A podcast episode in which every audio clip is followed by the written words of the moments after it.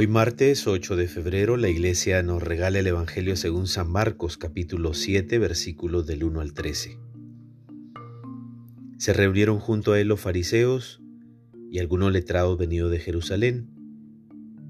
Vieron que algunos de sus discípulos tomaban alimentos con manos impuras, es decir, sin lavárselas. Y le preguntaron, ¿por qué no siguen tus discípulos la tradición de los mayores, sino que comen con manos impuras? Le respondió, Qué bien profetizó Isaías de ustedes, hipócritas. Este pueblo me honra con los labios, pero su corazón está lejos de mí. El culto que me dan es inútil, ya que la doctrina que enseñan son preceptos humanos. Descuidan el mandato de Dios y mantienen la tradición de los hombres. Y añadió, Ustedes dejan de lado el mandato de Dios para mantener su propia tradición. Pues Moisés dijo, sustenta a tu padre y a tu madre, y también quien abandona a su padre o a su madre debe ser condenado a muerte. Ustedes en cambio dicen, si uno comunica a su padre o a su madre que la ayuda que debía darles es corbán, es decir, ofrenda sagrada, entonces les está permitido no ayudarlos. Así invalidan el precepto de Dios en nombre de su tradición. Y como esas, hacen muchas otras cosas. Palabra de salvación. Siempre que se construye un templo se suele decir lo mejor para Dios. Y antiguamente, la altura y la majestuosidad de los templos buscaban representar la grandeza de Dios. Nos viene bien meditar las palabras de Salomón, quien con humildad se pregunta, ¿es posible que Dios habite en la tierra?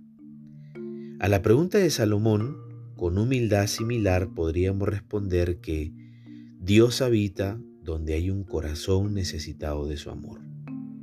Eso lo confirmamos en el misterio de la encarnación de Dios en la historia campesina de Israel, el pueblo pobre, donde se abajó para liberar a su pueblo de la esclavitud. Eso lo podemos encontrar en Éxodo capítulo 3, versículo 8. La casa de Dios no es un templo sin más, sino los corazones de sus hijos e hijas. Dios no puede estar, efectivamente, en un lugar donde consideramos sagrado, pero somos incapaces de verlo en el prójimo, que hemos sido creados a su imagen y semejanza. El soplo divino lo tenemos nosotros, que Él, por puro amor, lo ha derramado en nuestro ser. Efectivamente Jesús denuncia la hipocresía y atropellos a la dignidad que cometían las autoridades religiosas de entonces, en nombre de Dios, del templo y de la tradición. ¿Qué tenemos que reflexionar, pensar a partir de esta palabra de salvación para hoy? Que tenemos que ser templos vivos de Dios. Necesitamos tener la conciencia clara, despierta, de que somos templo de Dios y Dios habita en nuestro ser. ¿Cuáles son las consecuencias de esta gran realidad? Que hay que guardar nuestra pureza interior, nuestra castidad y todo lo que se concluye a partir de esa inhabitación de Dios en nosotros. Si Dios habita en ti, ¿qué cosa más puedes buscar? ¿Qué necesitas si Dios satisface todas las necesidades de nuestro ser?